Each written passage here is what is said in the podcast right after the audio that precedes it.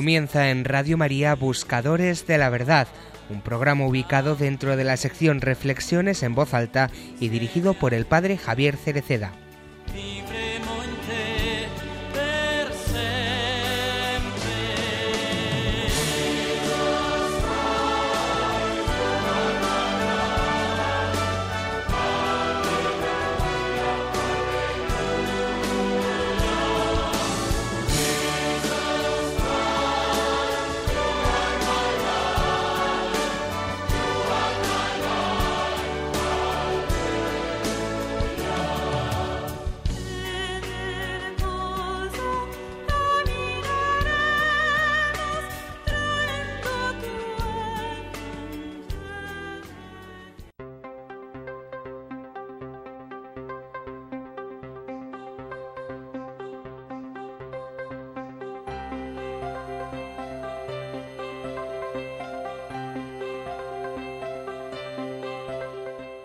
Después de haberles lavado los pies, se puso el manto, volvió a la mesa y les dijo, ¿comprendéis lo que acabo de hacer con vosotros? Vosotros me llamáis Maestro y Señor, y tenéis razón, porque lo soy. Si yo, que soy el Señor y el Maestro, les he lavado los pies, vosotros también debéis lavaros los pies unos a otros. Os he dado el ejemplo para que hagáis lo mismo que yo hice con vosotros.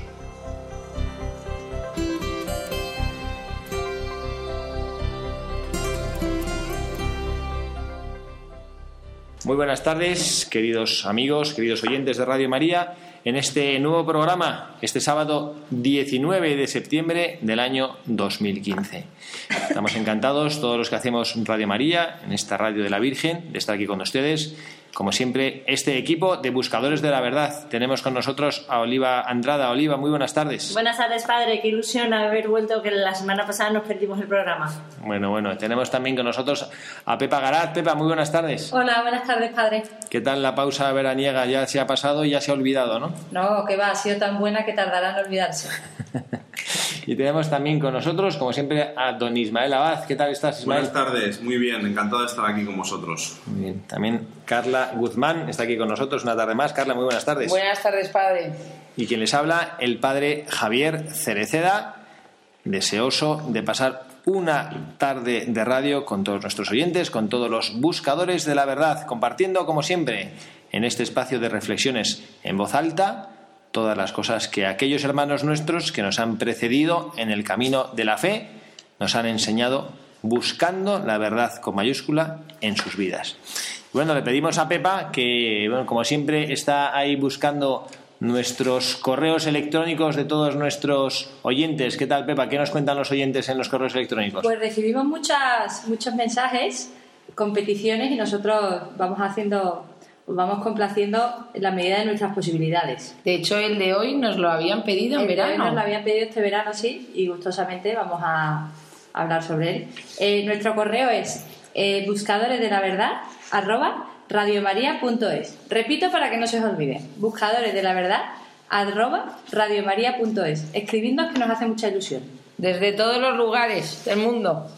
Bueno, pues vamos ya entonces con nuestro buscador del día de hoy, que bueno, no sé si se habrán dado cuenta o han identificado este pasaje del Evangelio que hemos leído, del Evangelio de San Juan, en el cual Jesucristo nos habla de cuál es el verdadero servicio a nuestros hermanos. Y bueno, pues vamos a hablar hoy de un santo que a mí en lo particular me gusta muchísimo, me edifica muchísimo, y es San Pedro Claver. Y vamos a leer ahora su historia, lo que nos dice la biografía de San Pedro que ha vivido, lo que ha vivido este gran buscador de la verdad.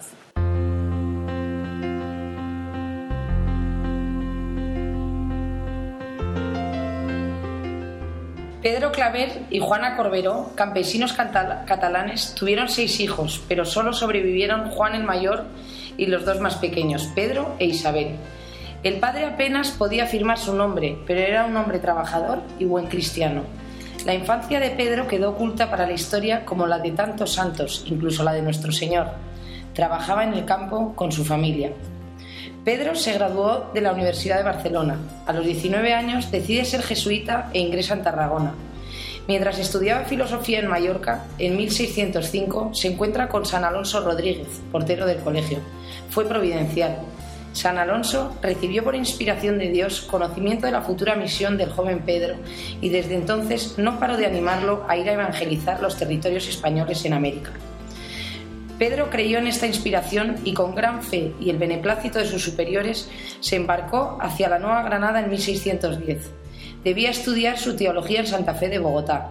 Y allí estuvo dos años, uno en Tunja y luego es enviado a Cartagena, en lo que hoy es la costa de Colombia. En Cartagena es ordenado sacerdote el 20 de marzo de 1616. Al llegar a América, Pedro encontró la terrible injusticia de la esclavitud institucionalizada, que había comenzado ya desde el segundo viaje de Colón el 12 de enero de 1510, cuando el rey mandó a emplear negros como esclavos. Se trata de una tragedia que envolvió a unos 14 millones de infelices seres humanos. Un millón de ellos pasaron por Cartagena. Los esclavos venían en su mayoría de Guinea, del Congo y de Angola. Los jefes de algunas tribus de esas tierras vendían a sus súbditos y sus prisioneros. En América los usaban en todo tipo de trabajo forzado, agricultura, minas, construcción. Cartagena, por ser lugar estratégico en la ruta de las flotas españolas, se convirtió en el principal centro del comercio de esclavos en el Nuevo Mundo. Mil esclavos desembarcaban cada mes. Aunque se muriera la mitad en la trayectoria marítima, el negocio dejaba grandes ganancias. Por eso, las repetidas censuras del Papa no lograron parar este vergonzoso mercado humano. Pedro no podía cambiar el sistema, pero sí había mucho que se podía hacer con la gracia de Dios pero hacía falta tener mucha fe y mucho amor. Pedro supo dar la talla. En la escuela del gran misionero, el padre Alfonso Sandoval, Pedro escribió: Ego Petrus Claver, Etiopen semper servus. Yo, Pedro Claver, de los negros esclavos para siempre. Así fue. San Pedro no se limitó a quejarse de las injusticias o a lamentarse de los tiempos en que vivía. Supo ser santo en aquella situación y dejarse usar por Jesucristo plenamente para su obra de misericordia. En Cartagena, durante 40 años de intensa labor misionera, se convirtió en apóstol de los esclavos negros. Entre tantos cristianos acomodados a los tiempos, él supo ser luz y sal, supo hacer constar para la historia lo que es posible para Dios en un alma que tiene fe. A pesar de su timidez, la cual tuvo que vencer, se convirtió en un organizador ingenioso y valiente. Cada mes, cuando se anunciaba la llegada del barco esclavista, el padre Claver salía a visitarlos llevándoles comida. Los negros se encontraban abarrotados en la parte inferior del barco, en condiciones inhumanas. Llegaban en muy malas condiciones, víctimas de la brutalidad del trato, la mala alimentación, del sufrimiento y del miedo. Claver atendía a cada uno y los cuidaba con exquisita amabilidad. Así les hacía ver que él era su defensor y padre. Los esclavos hablaban diferentes dialectos y era difícil comunicarse con ellos. Para hacer frente a esta dificultad, el padre Claver organizó un grupo de intérpretes de varias nacionalidades, los instruyó haciéndolos catequistas.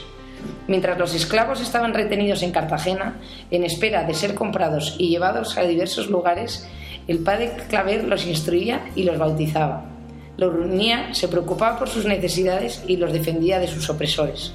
Esta labor de amor le causó grandes pruebas. Los esclavistas no eran sus únicos enemigos.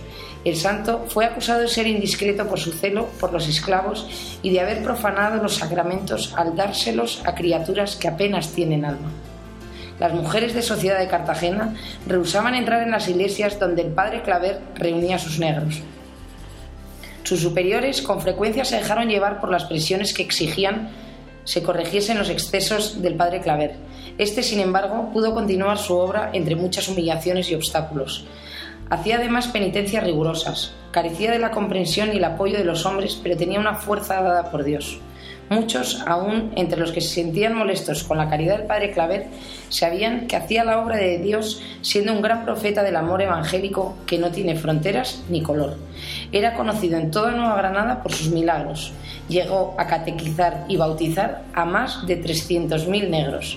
En la mañana del 9 de septiembre de 1654, después de haber contemplado a Jesús y a la Santísima Virgen, con gran paz se fue al cielo el 7 de julio de 1896 fue proclamado patrón especial de todas las misiones católicas entre los negros. y el Papa San Juan Pablo II rezó ante los restos mortales de San Pedro Claver en la iglesia de los jesuitas en Cartagena el 6 de julio de 1986.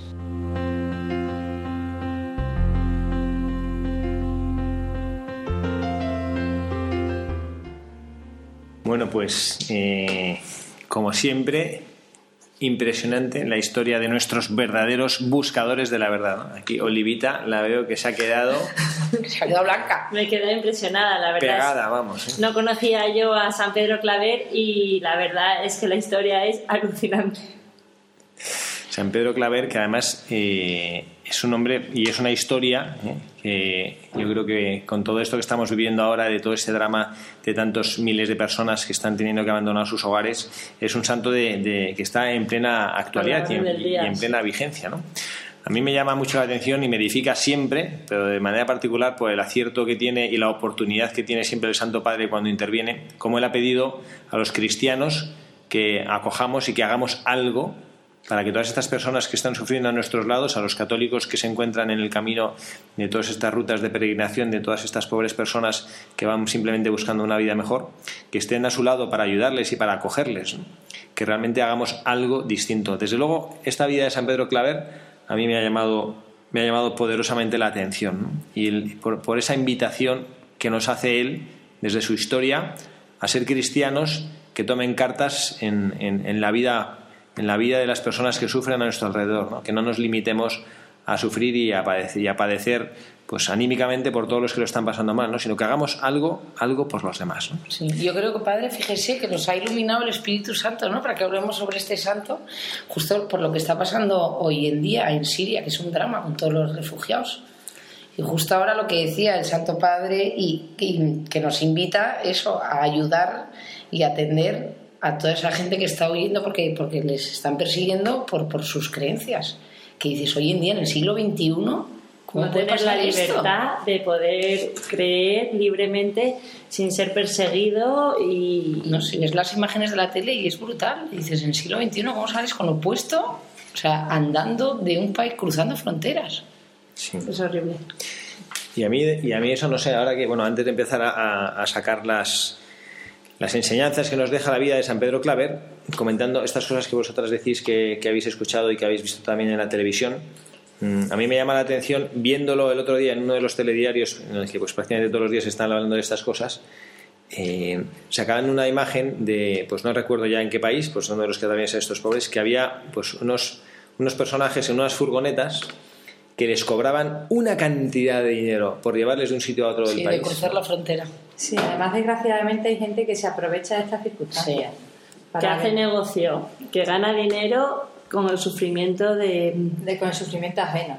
Bueno, a mí luego también, también debo decir, porque decimos, hay que decir la cara y la cruz de las cosas, ¿no? Yo también No, no, hay luego gente hay gente que se enteró de esto y había personas que se ofrecían, iban con sus coches a recogerles y a, y a llevarles sin cobrarles nada, ¿no? Porque es una tristeza hacer negocio del sufrimiento y del drama de, de- de las personas, ¿no? De hecho, el otro día leí yo un, un artículo en, en el periódico de una familia que ha comprado un barco Eso que son como los Para- Oscar Schindler del sí, siglo XXI. para, para recoger a los refugiados Sí. que van en- que quieren cruzar y para, para cruzarlos. Sí, y es una familia multimillonaria americana que, se, que está ayudando a todo este drama.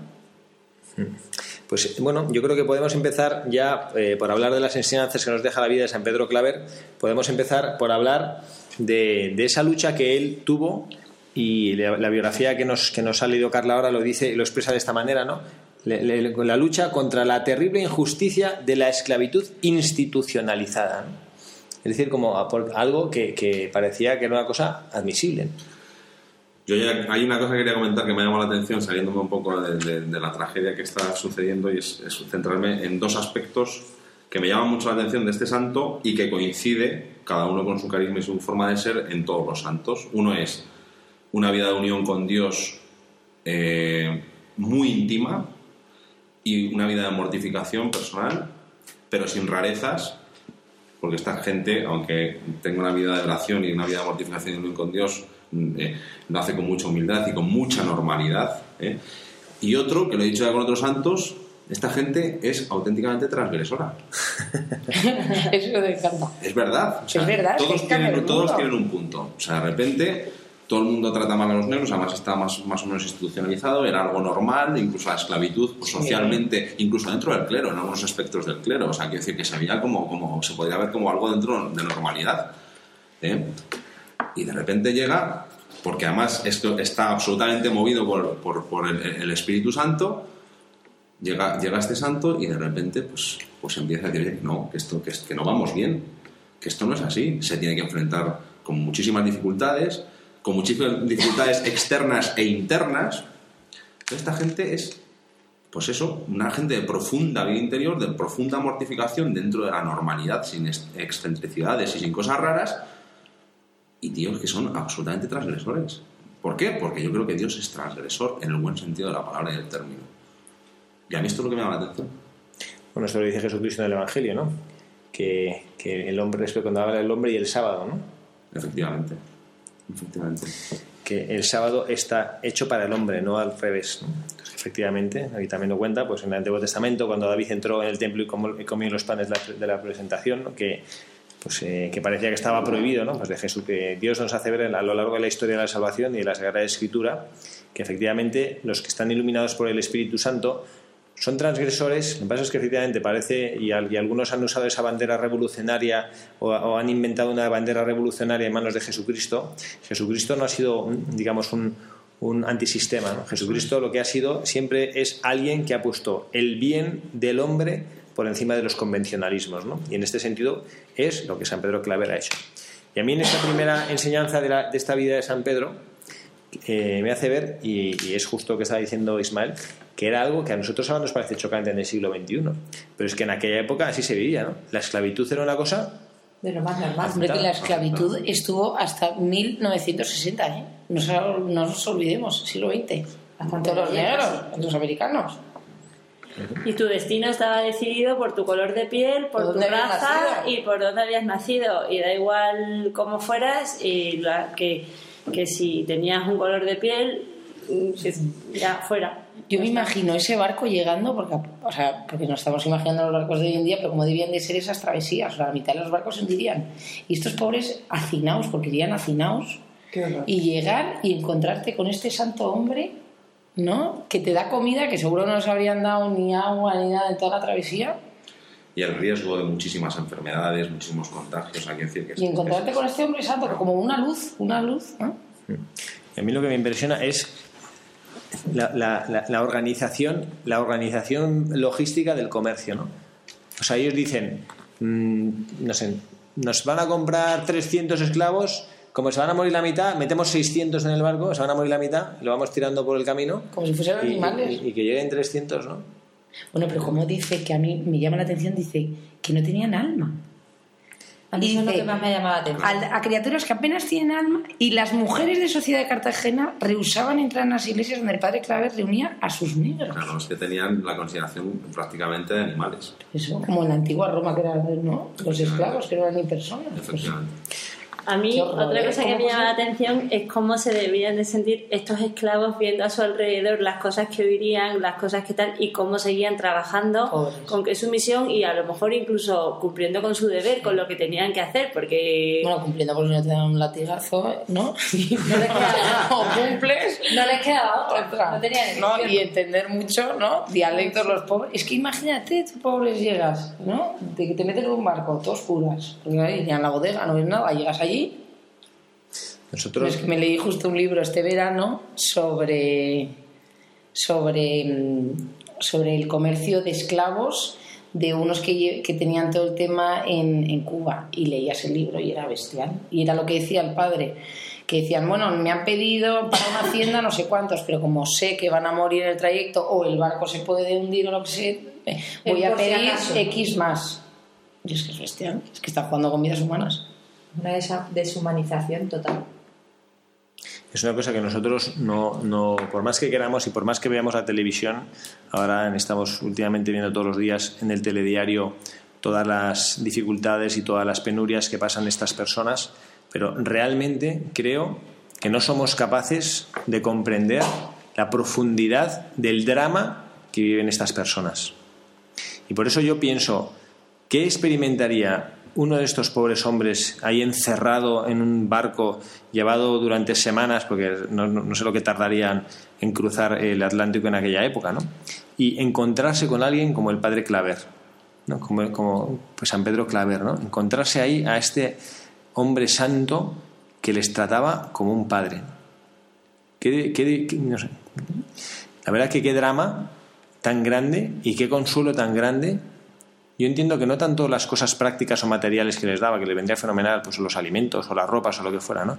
Sino encontrar una persona que les tratase con dignidad, ¿no? que les devolviera en el trato, que es lo que hacen las misioneras de la caridad ahí en Calcuta con todos estos pobres miserables que se mueren en la calle, ¿no? Darles, devolverles la dignidad de personas para que puedan morir como personas, ¿no? Sí, sobre todo porque a saber lo que han dejado allí, ¿no? O sea, les habrán separado de sus familias, de padre e hijo, o sea, tendrán... Entonces, bueno, pues yo creo que la primera, la primera enseñanza que nos deja este buscador de la verdad la podemos resumir, entre comillas, queridos oyentes de Radio María, con esa frase de nuestro don Ismael, hay que ser transgresores. Hay que ser transgresores. ¿Cuándo hay que ser transgresores? Cuando la dignidad del hombre queda lesionada, queda atacada. En ese momento, entonces sí, hay que ser transgresores y buscar el bien del hombre. Si además lo dice todo el rato nuestro Papa. Que, que, ¿no? Hay que ser no cristianos, a mí me encanta eso de, de, so- de salón, ¿no? De sofá, levantarse. Es verdad, hay que cambiar el mundo, que para eso estamos. Y está claro que, por- eh, que tenemos muchísimas barreras, pero con fe muchas cosas se consiguen, como consiguió nuestro santo de hoy. Fe, oración, perseverancia. Sí. Adelante. Y no dejarte llevar por, por, por lo que te dicen o por lo que te hacen. Por respetos humanos. Por pies humanos, ¿sí? Bueno, segunda enseñanza de nuestro buscador del día de hoy. Lo ha dicho así la biografía que hemos escuchado. Pedro no podía cambiar el sistema, pero sí había mucho que se podía hacer con la gracia de Dios. A mí hay aquí, cuando lo leí, hay una frase que, que se oye mucho, que es cuando tú tienes un problema que no tiene solución y el problema no se puede cambiar, cambia tu actitud. ¿no? Pues yo me- ahí me imaginé que a, a San Pedro, eh, cambiando su actitud, muchas veces derrotado, diciendo, pero, pero voy a cambiar, voy a poner mi mirada en el cielo y gracias a él lo voy a conseguir. Y, y me, me lo imagino así. Esta es la, yo creo que es la, la gran tentación que tenemos los católicos de día y es caer en un pesimismo. Yo creo que debemos de saber que las batallas las gana el Señor y las gana el Señor cuando le da la gana y como le da la gana. Y que nosotros somos instrumentos, no protagonistas. Entonces, a veces nos creemos protagonistas y líderes de tener que asumir sobre nuestra carga los cambios. Entonces, tenemos la gran tentación de decir, todo está fatal. Caer en un pesimismo de que la situación social, la situación, la situación política, la situación económica, la situación del aborto, eh, los matrimonios, etcétera, etcétera. Eh, y nos vemos decir, no podemos hacer nada. Pues no, pues no, claro que podemos hacer. Y además no hay cosa peor que ver a un cristiano triste, porque es un triste cristiano. Eso es verdad. Entonces, Dios no quiere cristianos tristes, quiere cristianos alegres, quiere cristianos optimistas y cristianos abandonados, sabiendo que nosotros tenemos que poner toda nuestra parte, con nuestra familia, con nuestro entorno, con nuestros amigos, con los más cercanos, con nuestras conversaciones, con, con- con- con nuestras amistades, y poner esos pequeños granos de arena que Dios nos multiplica, porque las batallas las gana Dios, no nosotros. Y este santo estuvo convencido de eso y no se dejó llevar por ese pesimismo, y por eso consiguió lo que consiguió. Y ahora falta la frase que siempre dice Pepa, porque lo que toque, tocó Y con alegría. Y con amor, dijo el Señor. Y con amor. Claro. Bueno, ahí yo, ahí yo lo que creo que eh, lo que todo lo que está diciendo Ismael se resume en esa realidad de que la gran victoria del demonio sobre nuestras vidas es que perdamos la esperanza. Y hay muchas circunstancias familiares, profesionales, de salud, de relaciones con los demás, que, nos, que pueden ser muy duras y que nos hacen a veces nos hacen perder la esperanza. Esa es la gran victoria. Por eso Jesucristo, cuando dice, habla en el Evangelio de los pecados que hay solo una cosa que dice Jesucristo que no se puede perdonar. Dice el pecado contra el Espíritu Santo, que en el fondo es el pecado de desesperanza. Y eso es una cosa que, vamos, espero que no haya ningún gran teólogo escuchando este programa ahora, porque yo no lo soy, ¿no? Pero yo creo, yo he pensado, ¿cómo que, cómo que si, si Dios lo perdona todo, ¿no? ¿Y por qué dice que no se perdonará el pecado? Pues de desesperanza. Y lo, y lo que pienso es, no es porque Dios no lo, no lo quiera o pueda perdonar, ¿no? sino que el que ha perdido la esperanza pierde hasta el creer que Dios nuestro Señor lo puede sacar adelante. ¿no? La confianza en Dios. Sí, sí, el creer que no sé, es como el, como el enfermo que se siente desahuciado. ¿No? O sea, el dice, ya, no hay nadie que pueda hacer nada por mí. Entonces no, ya no va al médico. Entonces no es que la medicina no le pueda hacer nada, sino de pronto él se ha convencido que la medicina no puede hacer nada por él, ya no va al médico. Y esto es lo que pasa, lo que nos pasa a veces a nosotros como cristianos, ¿no? No, no, no se puede hacer nada. Y, luego a veces también, que la oración es súper importante, ¿no? pero a veces también nosotros recurrimos a la oración con más comodidad que fe. Porque es verdad que la oración lo puede todo, pero a veces también es muy cómodo decir, bueno, voy a rezar por este tema. Y a lo mejor tengo, no, no lo digo por fe, lo digo por comodidad, porque es muy cómodo, ah, venga, voy a rezar. Por supuesto que la oración lo puede hacer todo, y aquí nos lo decía muy bien esta biografía, ¿no? Mucho se puede hacer con la gracia de Dios, lo contrario es voluntarismo. Yo esta mañana estaba haciendo mi meditación, estaba leyendo un texto de Carlo Carreto, sacerdote, que, es, pues, eh, que él tiene mucho en su, en su en su doctrina, en los libros que él escribía, les tenía metido el desierto, ¿no? Porque él estuvo mucho tiempo en el desierto. Es una cosa, una experiencia preciosa estar en el desierto con la Eucaristía solo. Y, él dice que tuvo un descubrimiento en su vida cuando él que había comenzado su, su juventud, pues no sé qué, el, el padre Carreto debía ser, pues no sé, de la primera, primera mitad del siglo XX, ¿no?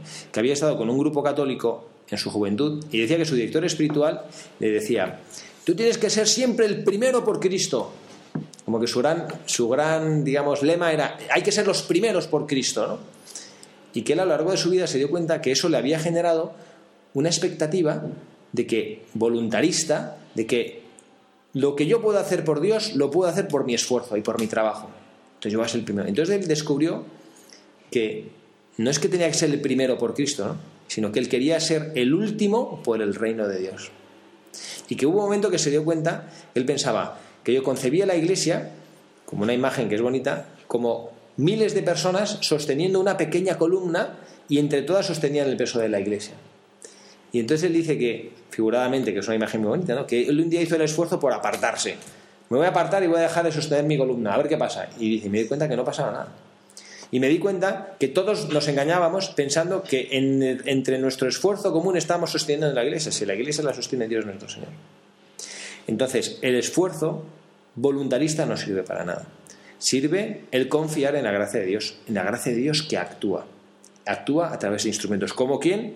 Como el padre, como el padre Pedro Claver, San Pedro Claver. Fíjense qué cosa más, qué reflexión tan hermosa, ¿no? San Pedro no se limitó a quejarse de las injusticias o a lamentarse de los tiempos en que vivía. ¿A quién suena esto? A todos, que es lo que nos pasa diariamente. Que levante la mano que no se queje. Aquí todos lo han levantado.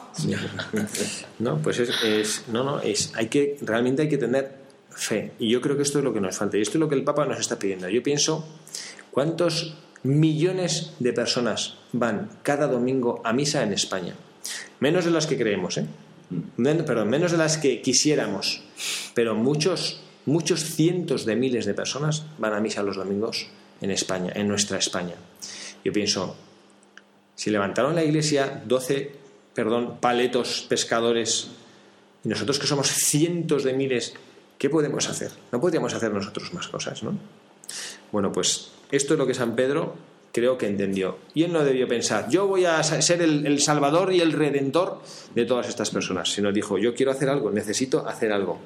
Y, y esta es una expresión que para mí es la tercera enseñanza del día de hoy, de este buscador, dice, él aprendió a dejarse usar por Jesucristo.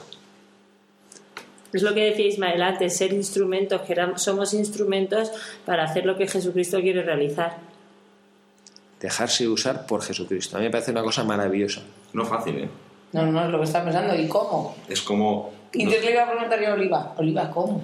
Claro, no es fácil, como igual que en la oración, que, que realmente lo importante que a veces nos pensamos que es, eh, y lo decía creo que en el anterior programa el Padre también, es, es- es saberse dejar amar por Jesucristo y por Dios, como saber escuchar, como saber eh, atender a la gracia, que efectivamente no caer en la tentación del voluntarismo, del protagonismo, y también saber equilibrar con el saber responder a la gracia, que es necesario también de nuestra parte poner, o sea, no- tan malo sería caer en un, voluntarismo como en un pensar que todo lo va a hacer la gracia sin la colaboración humana. ¿no? Pero claro, no es sencillo. O sea, no, no es sencillo porque, porque bueno, pues somos humanos, hay que contar con ello y, se nos entremezclan intereses, vanidades, confusiones. Pero yo creo que también está el Espíritu Santo para, para guiarnos ¿no? en, discernir todo, todo esto. Sí, yo creo que y tampoco. A ver cómo lo explico. No, pero cuando vemos estos santos, vemos que eran personas como nosotros, de carne y huesos normales. O sea, que cuando decimos instru o sea, que no nos imaginemos que para ser santo tienes que ser un superhéroe. Yo creo que todos podemos. Yo No, creo además, estamos llamados. Estamos llamados a ser santos. Yo creo que- Pero por eso, pero que, o sea, que no digamos, no, como yo soy una persona normal, pues no, tal, pues, pues no sé, igual tú tienes un don, explótalo o... yo creo que Dios a todos nos utiliza como instrumentos, pero depende de nosotros el que queramos ser instrumentos de Él. Pero Él, si tú te paras a pensar, muchas de nuestras de las cosas que nos, paran, que nos pasan en esta vida, eh, quizás han sido para, para usarnos como instrumento para algo. Todas. Pasa, Yo estoy seguro de todas. También, pasa que no, si no- quieres, puedes. También pienso que nosotros no nos abandonamos en Cristo como se abandonan las- la- la- los, los buscadores de la verdad que venimos leyendo. Sí. Siempre intentamos... Somos cobardes. Sí, somos muy cobardes y aparte intentamos poner nuestra voluntad, ¿no? Como ha explicado antes el padre Javier. Al no abandonarte en Cristo no, no puede ser el instrumento real que necesita porque estamos intentando ser nosotros los medios de él y es al revés. Sí, pero es que esto, yo no sé si lo contaba en algún otro programa porque es una cosa que yo tengo muy en la mente de cuando yo era pequeño y aprendía a cortar las naranjas. A pelar las naranjas cuando comía, ¿no? Y entonces yo recuerdo que decía a mi madre, mamá, ¿me ayudas a pelar la naranja? Y ella decía, sí, sí. Entonces cuando ella llegaba yo empezaba a pelarla. No, pero déjame que te... Entonces cuando ella ya... Como que ya le dejaba era porque ya había destrozado la naranja y no la había logrado pelar, ¿no? Y este ejemplo de que nosotros pedimos ayuda pero no nos dejamos ayudar. Entonces yo siento, no sé, pues las, las que sois madres, ¿no? Cuando, cuando tú- un hijo tuyo te pide una cosa y le vas a ayudar y ves que no, te deja ayudar, no se deja ayudar, pues llega un momento que o, o- o le fuerzas a, a- a recibir la ayuda que te o dices, pues, ¿Qué que hacemos los padres? normalmente? o al final, o, acabas diciendo, pues, pues mira, que- Te quito la. Bueno, vamos a hacer una pequeñísima pausa para escuchar una pieza musical y enseguida estamos otra vez de nuevo con todos ustedes. 5 de la mañana hay en Tijuana. Se oye un disparo desde una ventana. María mira hacia el cielo, ya está acostumbrada. Es la banda sonora de cada madrugada. Una pareja viviendo en Nueva York. Trabaja jornada completa, otra cuota, otro ordenador. Su tiempo se resume con tiempo que no consume. La banda sonora es el sonido de su reloj. 12 de la noche en el sur de Europa.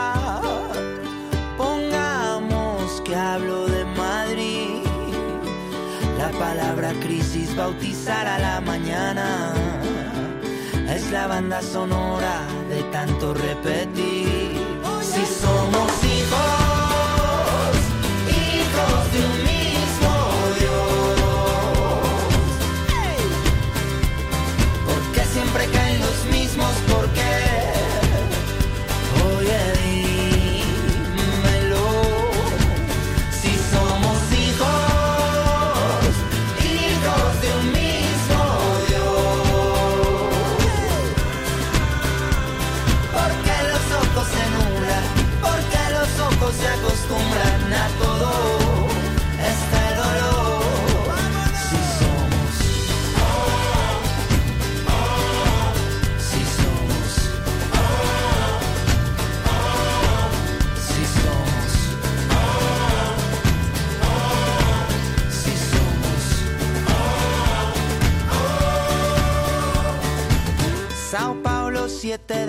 Tarde.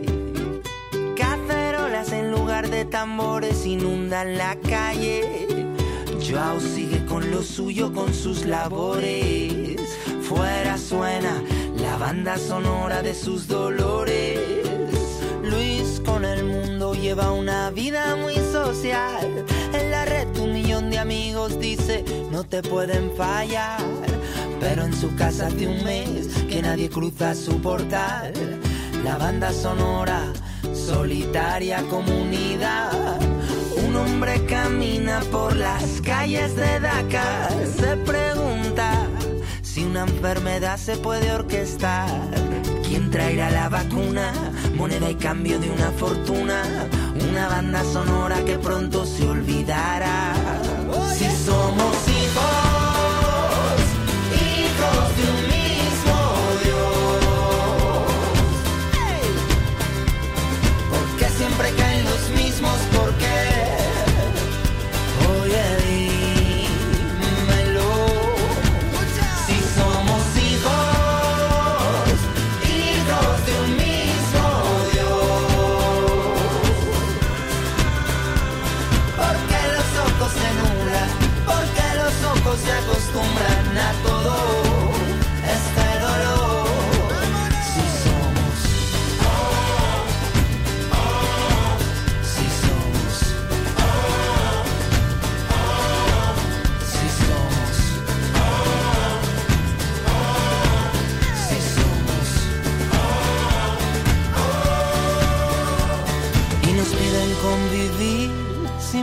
perder la cordura, dar la mano con soltura a los tipos de interés, aceptar su economía como animal de compañía, correr con ataduras sobre su mundo de papel.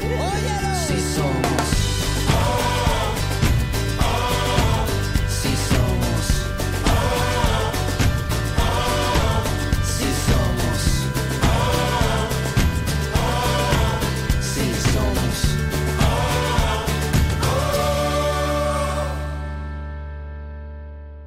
Buenas tardes, queridos amigos de Radio María. Aquí estamos con ustedes de nuevo en esta tarde del 19 de septiembre. Quien les, acom- quien les habla, el padre Javier Cereceda. También está con nosotros Oliva, Pepa, Ismael y Carla en este programa de Buscadores de la Verdad, en este espacio de las reflexiones en voz alta. Les recuerdo que estamos hablando de nuestro buscador del día, San Pedro Claver, el apóstol de los esclavos negros, este hombre que, como hemos comentado a lo largo del programa, decidió no quedarse de brazos cruzados y hacer algo por todas estas personas que sufrían, que eran expulsadas violentamente de sus tierras, arrancadas de sus hogares y vendidas como esclavos. Y como hemos comentado, que es algo de bastante y de vigente actualidad y que no solo por toda la inmigración de estas personas perseguidas por su religión, sino también es una cosa que estamos acostumbrados a oírlo en Europa, eh, de todas las personas que vienen del norte de África, que miran buscando una vida mejor, que se juegan la vida cruzando el mar en barcas fragilísimas. Hemos logrado contactar a una persona que nos puede hablar y que nos puede decir en primera persona que sí se dedica no a cruzarse de brazos y a lamentarse en el salón de su casa de las penalidades que ve, sino a hacer algo por los demás. Tenemos en nuestro programa y le agradecemos mucho que nos acompañe a Michelle Garat. Michelle, muy buenas tardes. Eh, buenas tardes, Javier. Bueno, pues nada, te agradecemos muchísimo que estés aquí con nosotros. Y bueno, nos gustaría, yo creo, casi casi que hagas un poquito tú a todos nuestros oyentes de Radio María, que hagas un poco tú la presentación y que nos cuentes a, a qué te dedicas y bueno, ya entenderán los oyentes por qué te hemos llamado. Nada, mi nombre es Mi- Michel, eh, vivo en Jerez de la Frontera, tengo 46 años, estoy casado, eh, tengo dos hijos, a Gonzaga y a Mauro, y, bueno, me eduqué en la, la escuela de los hermanos de la escuela cristiana, los hermanos de la Salle, y bueno, pues mi, en mis obligaciones como cristiano, pues entre las obligaciones que, que siento mm, como persona que profesa la fe católica, pues el, el- el entregarme a los más necesitados como algo normal en mi vida, integrado en mi vida. Trabajo en una empresa, en la empresa Albacora, pero fuera de, mi- de mis obligaciones laborales y mis obligaciones familiares, pues también dedico una parte de mi tiempo a un grupo de, bueno, somos un grupo de voluntarios en Jerez de la Frontera, en Cádiz, Cádiz por la zona que es y la cercanía del estrecho, pues sabéis que es una zona fronteriza y de paso de muchas personas que se juegan la vida y que, bueno, que muchas veces lo vemos en la tele. Nosotros nos dedicamos a acoger a jóvenes inmigrantes sin techo son jóvenes subsaharianos de Senegal, Ghana, eh, Etiopía, de diferentes países, de jóvenes de Marruecos, de Argelia, en los cuales nosotros lo primero que hacemos es sacarlos de la calle. Nosotros los acogemos, tenemos actualmente dos casas, estamos inaugurando ahora mismo una casa en gracia, bueno, en colaboración y con la generosidad de la, de la Congregación de las Hermanas del Sagrado Corazón Jesús, aquí en Jerez, que nos han cedido un piso y después, bueno, pues tenemos otro piso también. Nosotros nuestra nuestra función principal es acoger a estos jóvenes que viven en, que nos, nos encontramos en la calle, les damos acogida y les hacemos acompañamiento a la inserción y a la formación. Los formamos, los intentamos, nuestro objetivo es insertarlos en la sociedad. Es un proceso lento por la situación que estamos viviendo, pero bueno, siempre con la esperanza y con, bueno, con nuestro compromiso de entregarnos por ello. Bueno, pues mm, yo siempre manifiesto que mm, todo que toda aquella persona que se, reconoce que procesa la fe cristiana y que se reconoce discípulo de Jesús, pues que esto no sería, lo que yo hago no es algo anormal, sino que todo lo contrario. Yo siempre le digo a todo el mundo, me dicen, pero bueno, pues como tú mm, en vez de hacer otras cosas te dedicas a esto. Yo siempre lo he entendido como que, es lo que hacía Jesús. Una es lo que decía Jesús y otra también lo que hacía Jesús, ¿no? Y bueno, yo creo que la bienaventuranza creo que es algo mm, que nos clarifica lo que, lo que debemos de hacer fui forastero, me acogiste, estuve en la cárcel, me visitaste, tuve hambre, me diste de comer, estaba desnudo, me vestiste. Bueno, pues eso es lo que hacemos humildemente, un grupo de voluntarios. Somos todos voluntarios, está Marta, que estudió en la Complutense de Madrid Derecho, está Ana, que es otra chica que, que acaba de terminar psicología, también nos ayudan pues, unas religiosas, las auxiliadoras, también están con nosotros. Y bueno, pues laico, religioso, todos juntos, ¿eh? todo desde el voluntariado, o sea, todo lo hacemos desde la gratuidad, eh, mm, pues nos entregamos y nos comprometemos con estos jóvenes. Son jóvenes que todos tienen entre 18 y 20 años ¿eh? y, bueno, los sacamos de una situación de, gran riesgo de exclusión social pues, por lo que conlleva vivir en la calle. Qué maravilla, Michelle, es impresionante. Y lo, y lo que hacemos es lo primero es darles un techo necesidades básicas cubiertas y a partir de ahí iniciamos itinerarios de formación con ellos. Oye, Michelle, gracias. Oye, estamos aquí escuchando todo lo que haces tú por ellos y bueno, la verdad es que yo encuentro bastantes paralelismos entre lo que hacéis vosotros con estos jóvenes y lo que vemos que, que San Pedro Claver hacía, ¿no? A mí me llama la atención de manera particular, que como sacerdote, pues es una idea que a mí, que yo tengo en el corazón y me gustaría vivir con más profundidad, ¿no? Es lo de dejarse usar por Jesucristo, ¿no? Y bueno, a mí me ha llamado la atención cómo lo has expresado tú, ¿no? Que bueno, que sientes que bueno, que esto no es, pues yo qué sé, como un grupo de amigos, una especie de ONG, sino que tú sientes que lo que quieres hacer es ser como Jesucristo para todas estas personas. Sí, eso es lo que eso es lo que hago y, y, bueno lo que he hecho toda mi vida la verdad fui a misiones a Perú toda mi vida siempre ha estado bueno es intentar ser coherente ¿eh? con lo con lo que con mi fe y ser coherente con mi fe, pues eso, ser discípulo de Jesús conlleva todo eso. ¿eh? Y con el Evangelio, ¿eh, Michelle? ¡Qué barbaridad! Oye, Michelle, y una, otra pregunta, Michelle. Yo siempre lo he expresado así, o sea, por supuesto siempre fundamentado en, en mi Evangelio, en mi oración, ¿vale? Diaria y comunitaria, y como base fundamental para poder tener fuerza para poder tirar de esto, que no es nada fácil, ¿eh? Estamos hablando de una situación bastante complicada por la situación socioeconómica, laboral, por las características de estas personas, que bueno, pues algunas ya vienen pues, un poco pues, dañadas de la calle, entonces no es fácil la tarea, pero siempre y siempre con mucha fe en la providencia. Nosotros esta casa que acabamos de inaugurar, pues era una situación que nos preocupaba mucho porque bueno, pues una señora que nos dejó una, en herencia una casa pero al final esa casa pues se vendió. Entonces nos vimos que no sabíamos qué hacer con 11 muchachos. Y, bueno, en agosto recibimos la llamada de la provincial de, de la Sagrada de la Hermana de los Sagrados Corazón de Jesús y nos, han, nos dieron esa alegría. Y yo, indudablemente, no puedo mm, dejar de pensar en que ahí es donde actúa la providencia y ahí es donde pues, nos pone los medios para que sigamos pues eso, curando heridas y y bueno. Y conseguir mucha ayuda de la gente de Jerez. Buen samaritano, ¿no? Eh, pues eso. ¿eh? Oye, una, bueno, Michelle, muchísimas gracias. Yo, una última pregunta antes de despedirte. ¿Tú qué, qué, dirías tú a las personas que nos están oyendo? Y esta es una pregunta que les lanzamos nosotros con frecuencia desde el programa, pero bueno, tú que vienes aquí y nos cuentas tu testimonio, ¿qué dirías tú a las personas que con perdón están muy cómodas sentadas en sus sofás y que solo se lamentan de la situación y dicen, bueno, si este Michel muy bien, muy bien, para, para cuatro o cinco chicos que ayudan, ¿qué le dirías tú a todas estas personas que, que, que luego enseguida menosprecian el esfuerzo y el trabajo que hacen los que quieren hacer una diferencia en la sociedad?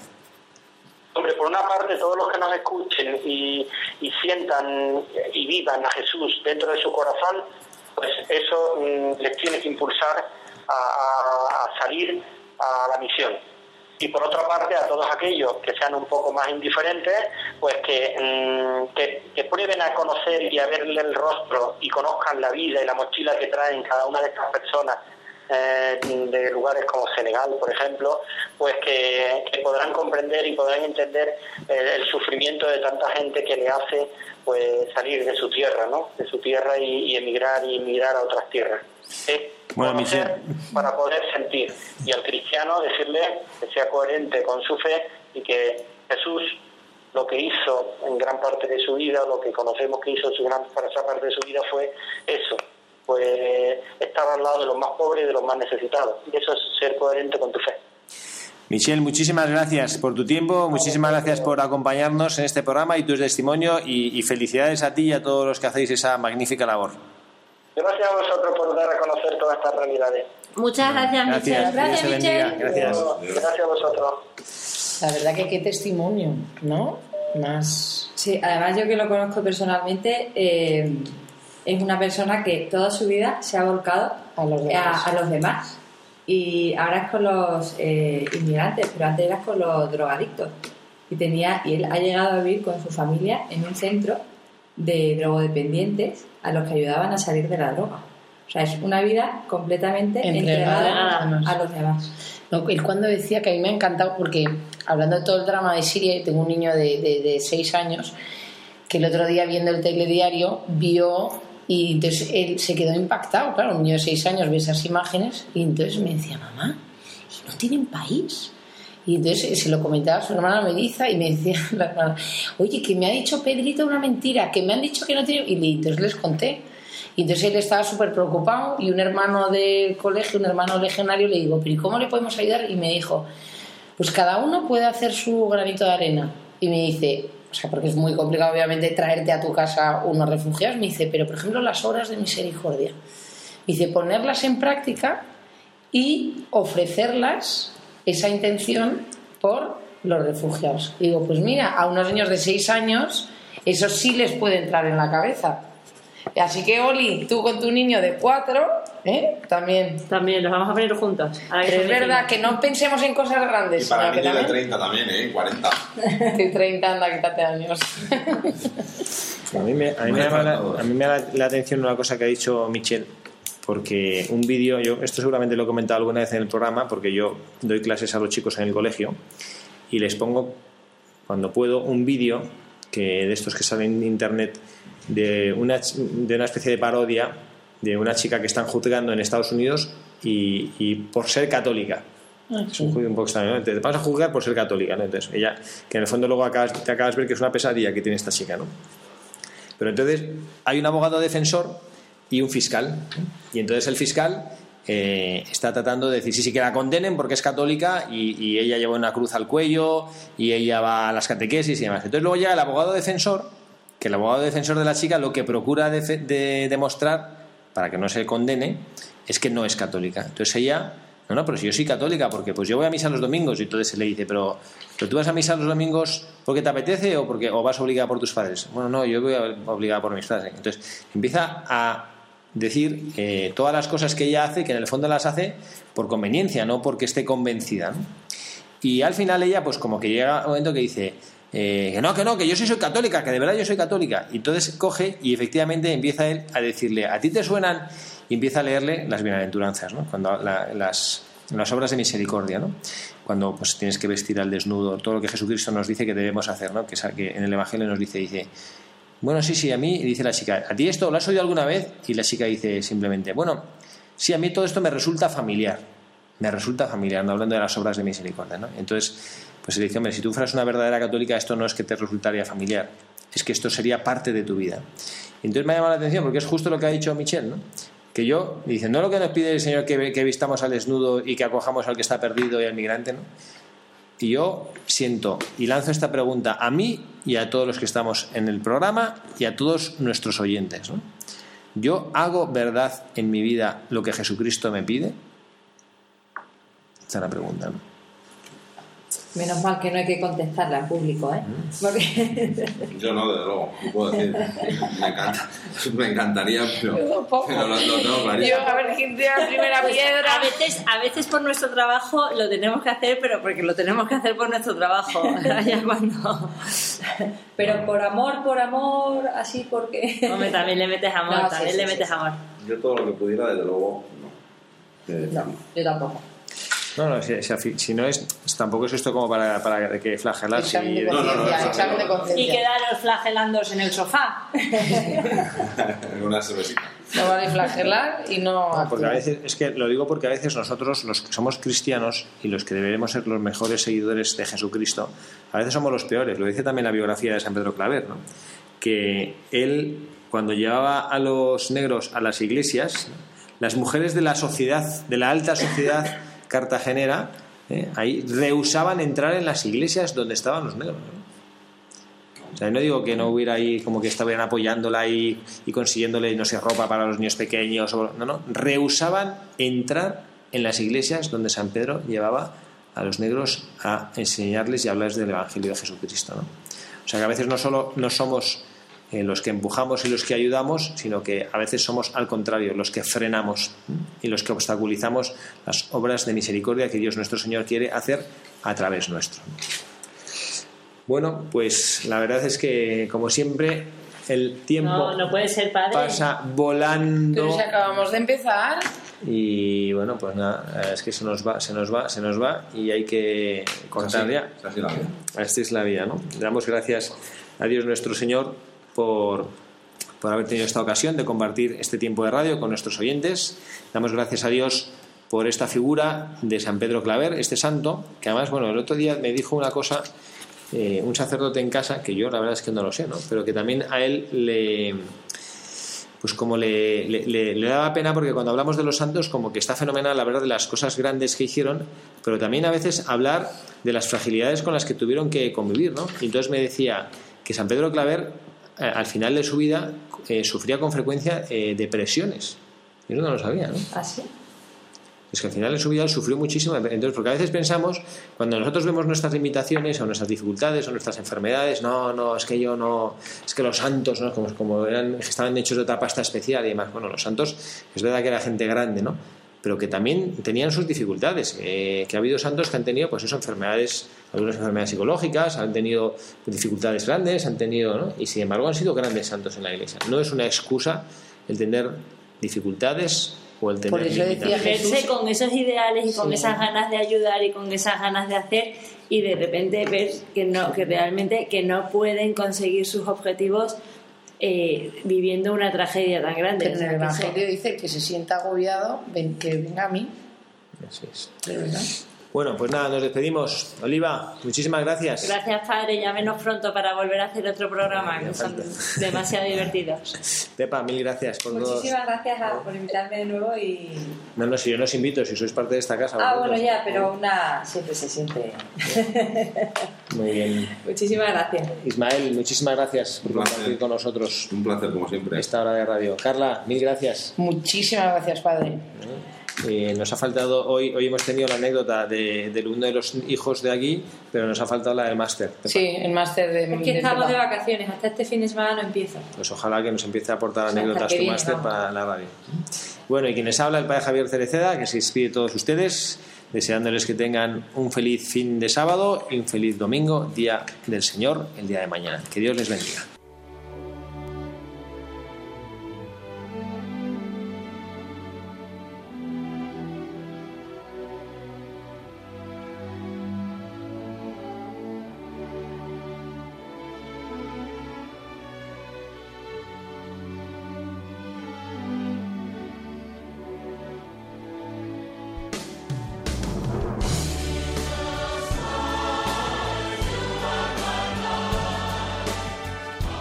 Han escuchado Buscadores de la Verdad, un programa dirigido por el padre Javier Cereceda y ubicado dentro de la sección Reflexiones en voz alta.